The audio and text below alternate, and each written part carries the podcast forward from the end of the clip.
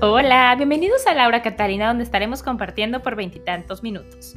La idea es darnos cuenta de cómo las películas y series impactan nuestras historias personales y de qué manera esto nos inspira en la vida diaria. Es un espacio de frescura, de sinceridad, pero sobre todo es un espacio diseñado para nosotros. Así que pónganse cómodos y espero lo disfruten tanto como yo.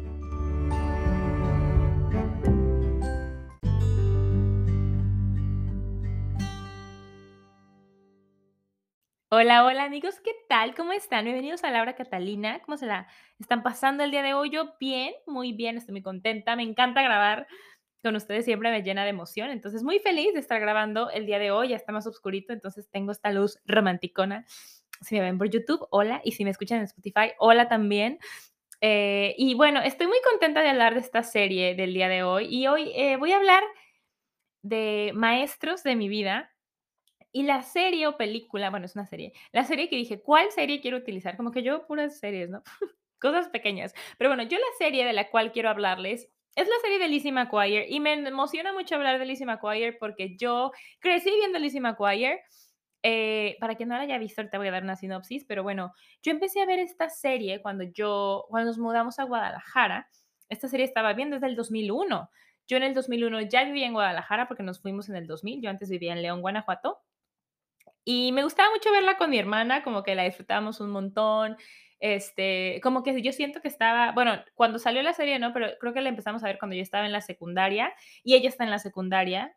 Sí, porque tiene 13 años y va creciendo y todo esto. Y fíjense que cuando yo vi la serie, yo vi antes la película y la película me encanta. Es más, la quiero ver ahorita. Hey now, hey now, this is my dream. Ya, controlenme. Este, bueno, eh, me encantó, me encantaba esa película. Creo que de hecho Hilary Duff se ve mejor que el cabello castaño a todo esto.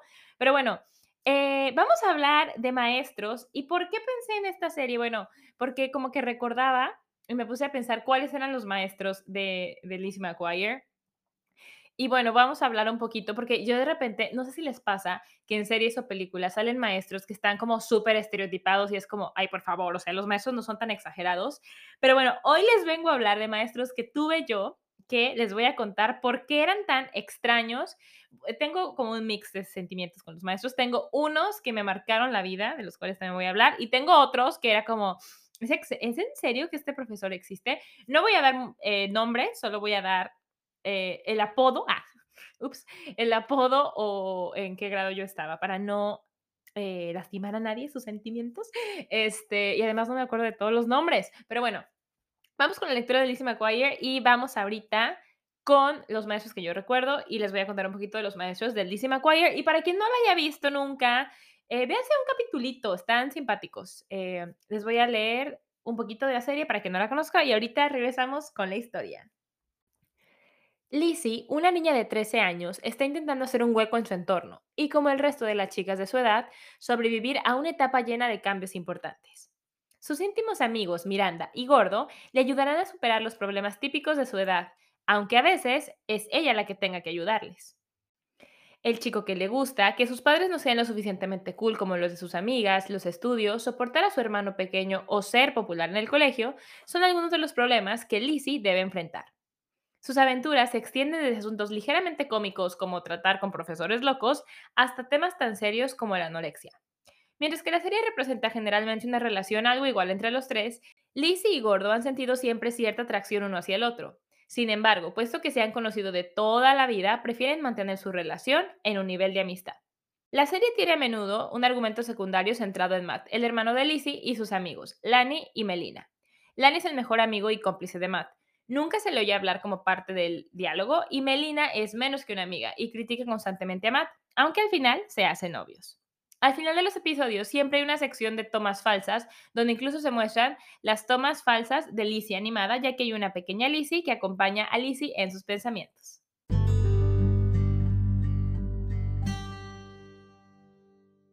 Bueno, chicos, y eso es un poquito de Lizzie McGuire. Ahora les voy a contar cuáles son los maestros que tiene Lizzie y luego quiero que ustedes piensen en sus propios maestros y yo les voy a contar un poquito de los míos. Voy a empezar con maestros desde la primaria hasta preparatoria porque en la universidad, aunque tuve maestros buenos, bueno, sí, les voy a contar uno de universidad como bonus. Ya saben que yo de repente pongo bonus en las cosas que yo misma pienso que voy a hablar, ¿no?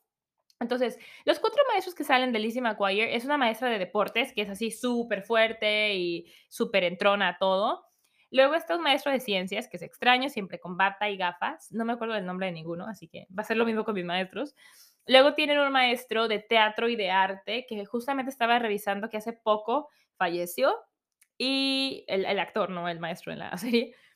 Y tiene un maestro de historia. Según yo era maestro de historia, pero resulta que es el director de la escuela, lo, leí hace rato. Entonces, bueno, estos son los maestros con los que Lizzie interactúa y hay varios episodios que salen ellos y solo me puse a recordar y dije, sí me acuerdo y fue lo que me pasó con mis maestros. Entonces, voy a empezar un poquito a hablar de los maestros de mi vida y voy a empezar con un maestro que, híjole, ya empiezo yo con la parte así sentimental, ¿no? Pero bueno, es mi maestro de cuarto de primaria, no voy a decir nombres, pero mi maestro de cuarto de primaria, híjole, este maestro fue muy especial para mí porque me acuerdo mucho que él nos inspiró a escribir y a leer. Yo me acuerdo que cuando estaba en cuarto primaria estaba leyendo Harry Potter 3 y pasabas al frente y contabas de qué libro estabas leyendo, qué te gustaba. Y, y creo que también habíamos que escribir, pero me acuerdo mucho que él me dijo, eh, si te gusta escribir, escribe. Y bueno, yo después escribí un libro que creo que lo conté en un podcast de Verano Terrorífico y le llevé ese libro a mi maestro porque mi papá lo mandó a imprimir, em, mandó a imprimir varios y yo lo imprimí creo que en secundaria. Entonces yo volví a la privada y le dije, mire, usted me eh, inspiró a leer. Bueno, no le hablaba de usted, creo. O no, sí, sí, sí. Usted me inspiró a leer, entonces ahí le va su libro. Eh, y bueno, muy, un recuerdo muy bonito para mí. Me acuerdo, o sea, y, era yo chica, tenía ocho años, yo estaba llegando básicamente a Guadalajara. Luego, en, durante todo el tiempo que estuve en la primaria, había un maestro de música. Quienes estuvo en los Cervantes saben de quién hablo. Y bueno, el maestro de música era súper exigente, gritaba. Me acuerdo mucho que estábamos en clase de flauta y siempre de que, pítele, mijo. Esa era como su frase estrella. Y a mí me pasó una anécdota curiosa con ese maestro. Yo estaba tomando clases de piano cuando estaba, creo que estaba en cuarto, porque justo estaba con este maestro, él era mi, mi titular. Y me acuerdo que, pues yo estaba tomando clases de piano y ya sabían dominar una mano, taca, y estaba integrando la segunda. Entonces yo estaba ahí ya integrando las dos. Y entonces un día estábamos en clase de, de ese maestro y dice, alguien que sepa tocar otro instrumento. Y yo muy chingona, ¿no? Levanto la mano y me dice, sí, tú, ¿qué sabes tocar? Y yo, piano. Ah, la niña, ¿no? O sea, la niña se sabía de que palillos chinos y ya era la doña pianista. Entonces me dice, ah, sí, me dice, bueno, pues para la, como cosa de Navidad, este festival de Navidad, eh, quiero que toques esta canción porque resulta que iban a cantar unos y quería que yo tocara el piano. Que claro, si hay niños que son muy talentosos a los ocho años, yo no era tan talentosa a los ocho años en el piano, amigos. Entonces, me acuerdo que me da la canción y yo así la veo y de que no entiendo nada, se la llevé a mi maestra y ya no mi maestra la pone y le empieza a tocar y se equivocaba y me dice, pues está difícil. ¿Para cuándo tienes que saber esto? Y yo, si mi maestro no puede tocarla. Y claro que era como el maestro, ah, bueno, la próxima clase la tocas. Entonces, híjole, me acuerdo muchísimo de esto, traumas. Me acuerdo muchísimo de esto, que eh, me dice, ah, sí, alumna, no me acuerdo si dijo mi nombre, pero me acuerdo que me sentó en el piano y me dijo, tócala, pero daba un miedo el maestro que no le podías decir que no. Entonces me acuerdo que mi maestro titular, el que hablé justamente antes, estaba ahí y me quedé en el piano así y creo que empecé a llorar y ya mi maestro me sacó y yo le dije, ay, es que ni siquiera mi maestra podía tocarla. Y ya, después de eso estuve en el coro, amigos, porque acá la voz angelical, no, pero estuve en el coro y era de las pocas niñas, éramos dos niñas en el coro solamente, porque antes era una escuela de niños, y éramos dos niñas en el coro y yo estaba en el coro y aún así el maestro me eligió, aunque no fuera buena pianista. Entonces, la verdad, era un maestro súper exigente, todos le tenían miedo, pero bueno, Ahí lo recuerdo, con cariño. Después me voy a mover a la secundaria, amigos, y voy a mencionar otra maestra. Esta maestra era de biología, me acuerdo, porque ya lo que estaba chido en la secundaria, no sé cómo es, cómo es con ustedes, que es cuando ya tienes como 12, 13 años, es que tienes un maestro titular, pero no te da todas las clases. Porque se acuerdan que en la primaria un mismo maestro te daba todas las clases. O sea, imagínate que si te caía gordo, pelas. Es más, un bonus pequeño. Mi maestra de quinto era una señora grande era un colegio marista. Entonces, tenía a sus papás o a sus abuelos enfermos y nos ponía a rezar el rosario en la escuela. En lugar de darnos clases, rezábamos el rosario. Entonces, a eso me refiero, que si tienes una maestra mala, pum, te arruinas todo. Entonces, así me pasaba en ese, con esa maestra. Entonces, cuando entré a la secundaria, yo era de que genial, si un maestro te cae gordo, no pasa nada, hay otros. y mi maestra de biología, fíjense que yo estuve a punto de irme a estudiar, no sé si esa carrera existe, genética, existe esa carrera, pero yo tenía muchas ganas de estudiar eso porque la maestra era tan buena, eh, a que explicaba todo súper bien. Me acuerdo que me encantaba esta cosa de los cromosomas y si tú tienes ojo azul y tú tienes ojo café, ¿cómo salen los hijos? ¿Qué probabilidades hay? Era un poquito como de probabilidad estadística, pero también como tipo, eh, no sé, no sé, genética, según yo, ¿no? Entonces, bueno, me gustó mucho, me gustó mucho. Un tiempo pensé en que quería ser, eh, sí, bióloga. Eh, um, y, también empiezas a ir al laboratorio, y también me gustaba eso, ¿eh? E ir al laboratorio, me acuerdo, pero eso ya fue en la prepa. Es que me voy, amigos, me voy mucho, ¿no? Pero era interesante. Me acuerdo, fíjense que en esa biblioteca había, eh, según en frascos, unos fetos de bebés. No sé si es cierto. Que alguien me confirme. Los que estudiaron en la secundaria marista, ¿alguien se acuerda de eso? Lo estoy inventando. Cuéntenme, por favor, en los comentarios. Y bueno, en la secundaria lo que pasaba es que todos los maestros tenían apodos, todos tenían apodos. Entonces, este maestro de la, de la pre, de la secundaria, era mi maestro de matemáticas. Ahí les va. Yo em, casi repruebo. Casi repruebo matemáticas, matemáticas cuando estaba en primero de secundaria. Y le decían el Mario Bros porque tenía un bigote así como el de Mario Bros. Y creo que saqué, creo que saqué seis o sea, muy mal, muy, muy mal. Y me acuerdo que fue como, mis papás me van a matar. Aunque mis papás, o sea, siempre tuvimos muy buenas calificaciones, pero mis papás nunca fueron de que te vamos a castigar. Pero igual creo que no quería sacar más calificaciones. Entonces me acuerdo que saqué seis. O sea, como no sé qué pasó, reprobé el examen, algo así. Pero había una cosa que se llamaban marcelinos, que era un punto extra sobre la calificación y te los daban. Creo que sí, no sé, por el promedio. ¿Alguien se acuerda cómo te daban los marcelinos? ¿Alguien se acuerda? Coménteme también, que no me acuerdo de nada, como pueden ver. Y bueno, yo me acuerdo que usé mi Marcelino para subir a 7, o sea, qué vergüenza. Normalmente yo usaba mis Marcelinos para tener 10 y ser la niña 10 perfecta. 6 saqué, 6 saqué terrible. Y bueno, mi maestro, no me, no me acuerdo si me enseñaba mucho, pero me acuerdo de esa anécdota y pues que le llamaban el Mario Bros. Después tuve una maestra de geografía que fue muy buena. No me acuerdo mucho de sus lecciones, pero me acuerdo que nos decía cosas que eran como, oh, ¿en serio? Eran como cosas reveladoras. O sea, si la historia te había contado una cosa, ella te contaba cosas diferentes. Era como, no, esto no. Me acuerdo mucho, es que con todos tengo como una anécdota, ¿no? Y me acuerdo que con esta maestra, un día nos dijo, la leche no sirve para nada, o sea, si ustedes son adultos, ya jovencitos, no tienen por qué tomar leche, eso solamente es para, para que la gente de los que venden leches ganen dinero, ¿sabes? Pues puro negocio, ¿no? Como tantas cosas que nos venden amigos que no son necesarias. Pero bueno, eh, y me acuerdo que yo llegué muy linda así, ¿no? En segundo secundaria con mi mamá, mamá, la leche no sirve para nada. Y mi mamá, ¿qué? ¿Cómo crees? No sé qué. ¿Y con qué vas a comer tu de este y este? Y claro que la leche sirve porque tiene no sé qué. Bueno, tiempo después, mi mamá me dijo, adivinen qué, ya no compro leche porque la leche no sirve para nada. Y yo, mamá, yo te lo dije en la secundaria. Nunca se me va a olvidar porque mi maestra estaba tan seria y mi mamá me decía que no.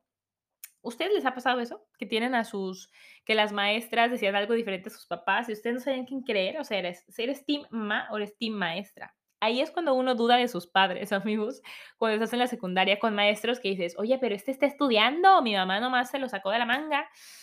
Eh, y sí, estoy muy emocionada con el tema, ¿no? De los maestros. Es que está...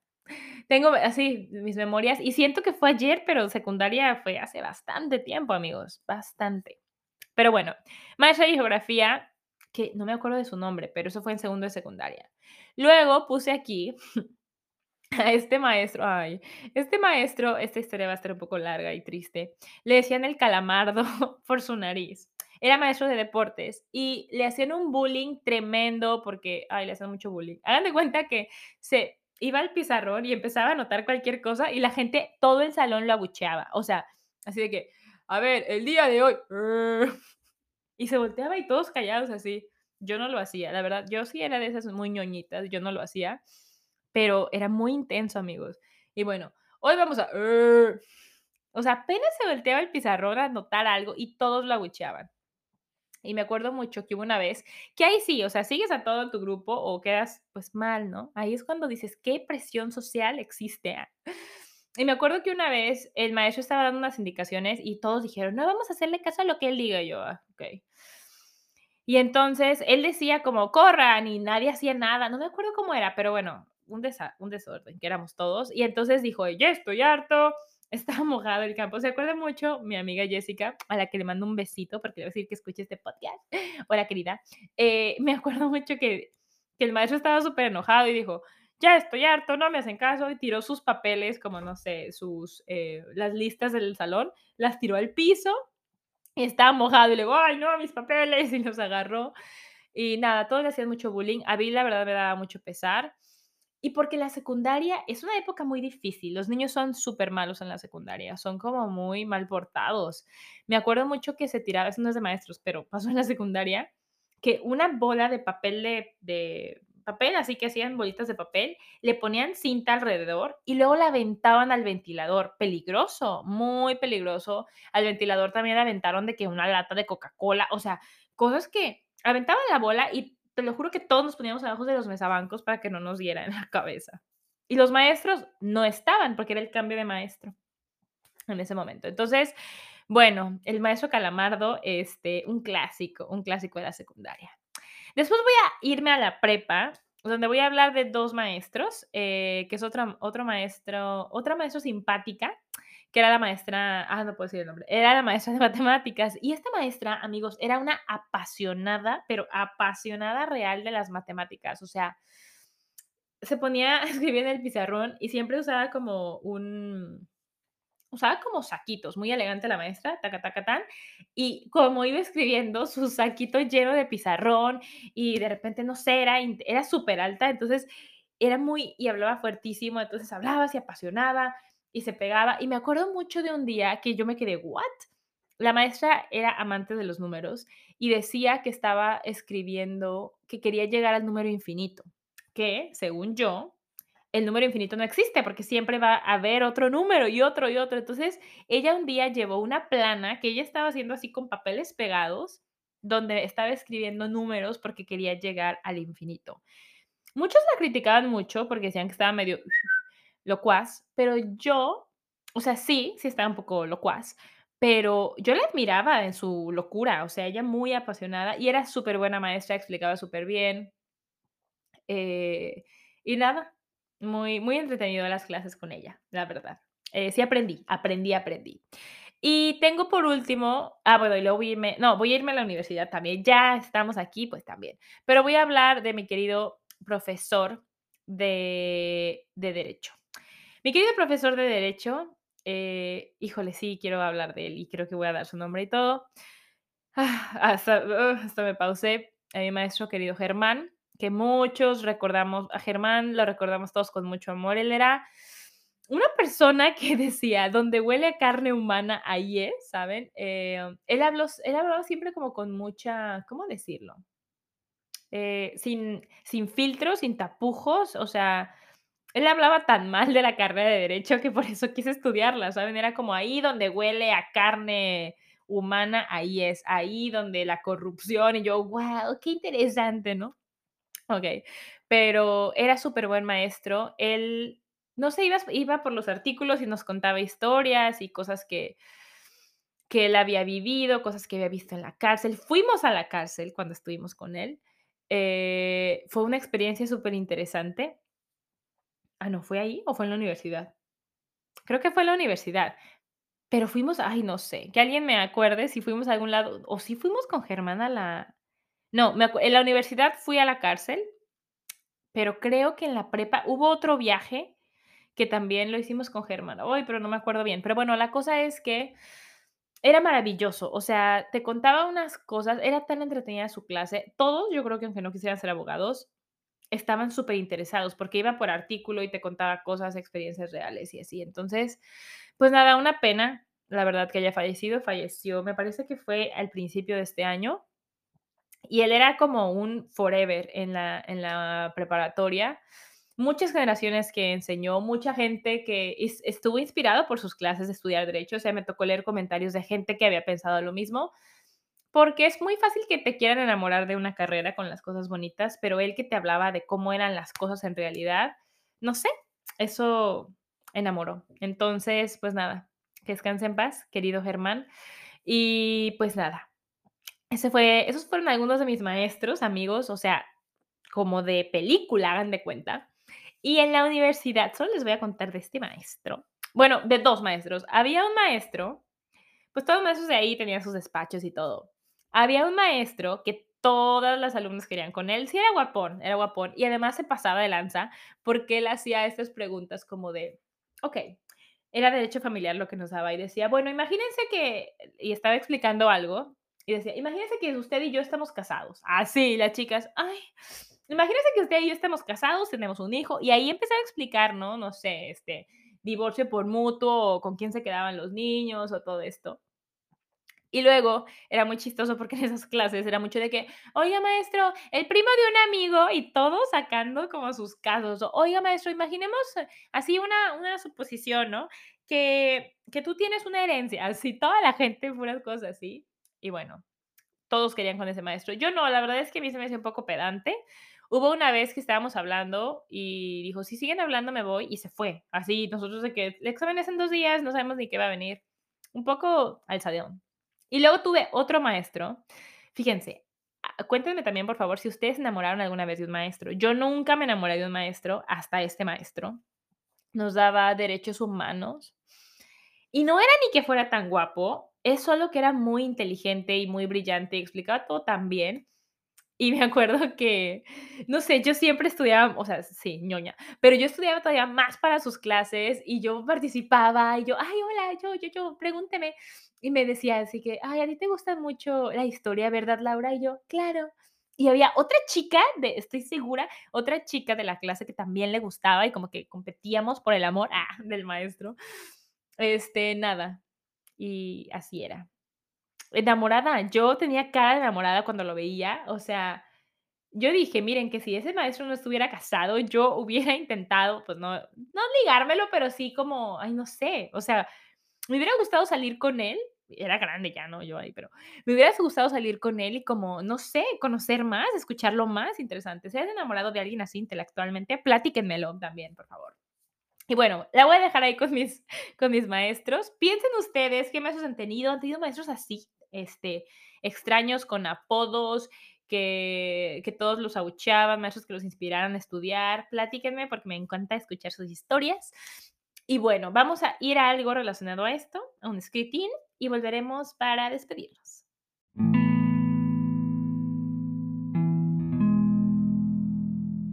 Cuando hago memoria, recuerdo con nostalgia mis tiempos en la escuela. Si lo hago con esfuerzo, hasta logro recordar algunas lecciones.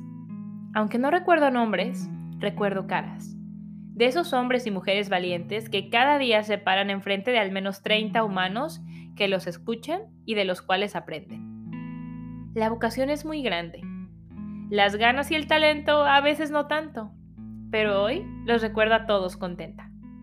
A los que enseñaban y a los que recitaban. A los que tenían pasión y a los que se quedaban dormidos. A los que inventaban cosas y a los que investigaban a los que olvidé y a los que aún recuerdo, a los que me inspiraron y a los que me regañaron, a los que aún siguen y a los que ya se fueron. Gracias. Marzo 2022, Laura Catalina. Y eso es todo por el episodio de hoy. Amigos, qué rápido se me fue el tiempo. Yo, maestros, maestros, entonces, pues nada, qué lindo, fíjense qué lindo recordar eh, las épocas de estudio. La verdad es que yo sí era ñoña, o sea, lo repito tercera vez, ¿no? Para que, que no les quede ninguna duda. Yo era de esas, ah, esperen, les voy a contar de otra maestra. Eh, en la universidad tenías que tomar una clase eh, de idiomas y yo como dije, bueno, ya sé algo de inglés, no quiero empezar desde el ABC, entonces me metí a clases de francés. Y la maestra de francés era un poco exigente, no me acuerdo de su cara, fíjense. Tuve dos. Me acuerdo que una era de básico y ella sabía más o menos, y luego tuve otra que a mí me gustaba mucho participar. Yo, como que todos tomaban la clase de idiomas porque tenían que tomarla y yo, ¡guau, qué gran oportunidad para aprender! Claro. Y yo era la única que participaba, casi la única de que la maestra. ¿Alguien hizo la tarea? Yo, sí, sí, página y todo. Pero miren, a mí en la secundaria, donde sí seguía todos, y vamos a no hacerle caso al maestro, lo hacía. Pero yo ya en la universidad dije, yo soy un adulto que si quiero hago mi tarea y yo vengo a aprender. Así que, chao. Y yo decía, sí, la página 8, tarea. ¿Alguien quiere leer? Y yo levanté la mano. Ok, Laura. Y yo era la única hablando, la única aprendiendo. Y fíjense que en algún punto yo hasta escribí una carta en francés, o sea, como que sí le eché ganas y luego pues se olvidan las cosas. Así que no dejen de practicar sus cosas, amigos, porque todo se olvida si no lo practican. Y pues nada, eso ha sido todo por el episodio de hoy. Espero hayan tenido también un, una, navegación, una navegación, ¿sí? por sus recuerdos, por la nostalgia de la escuela. Eh, ¿Recuerdan sus maestros del kinder? Yo la. ¡Ay, sí! Espere, no, no, no, no es del kinder, era de primero de primaria. No, del kinder no recuerdo. Si alguien recuerda del kinder, díganme, ¿qué recuerdan? Pero no que recuerden a sus novios del kinder, recuerda a sus maestros. Y yo tenía ya un bonus más. En segundo de primaria, yo tenía una maestra que estaba súper emocionada que fuera mi maestra porque era súper buena maestra, al parecer. Le había dado clases a mi prima, Mariana, que es en Australia, te quiere mucho. Y eh, después lo que le pasó a ella es que se fue Mm, se fue porque iba a tener un bebé, me parece, estaba en maternity leave, y entonces nos pusieron una maestra que era pues de reemplazo, que era una niña, yo creo que ahora que lo pienso debería tener unos 23 años, con niños de segundo de primaria.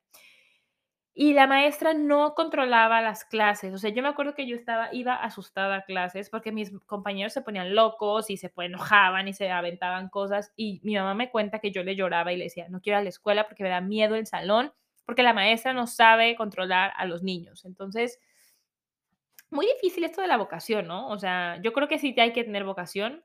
A mí, yo que he sido teacher, ah, me gusta enseñar, se me hace chido, pero no sé, o sea, yo siempre he enseñado a gente que es más grande. Bueno, fui maestra de catecismo también, luego les contaré un podcast de eso. Creo que ya hablé uno de uno de esos, pero voy a pensar si tengo otro con historias. Sí, yo creo que voy a hacer uno de eso. Y ellos eran más niños, pero eran niños grandes, o sea, ya eran niños que estaban en cuarto de primaria, no tan chiquitos.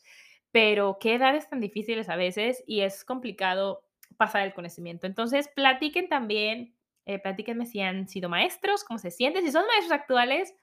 Y la verdad, toda mi admiración y respeto a los maestros porque es súper difícil y, y tienen que lidiar con un montón de personas siempre. Entonces, felicidades qué buena vocación. Y pues nada, amigos, un abrazo muy grande desde el fin del mundo, mucho amor presente y nos escucharemos y veremos en el próximo episodio de Laura Catalina. Adiós. Chao.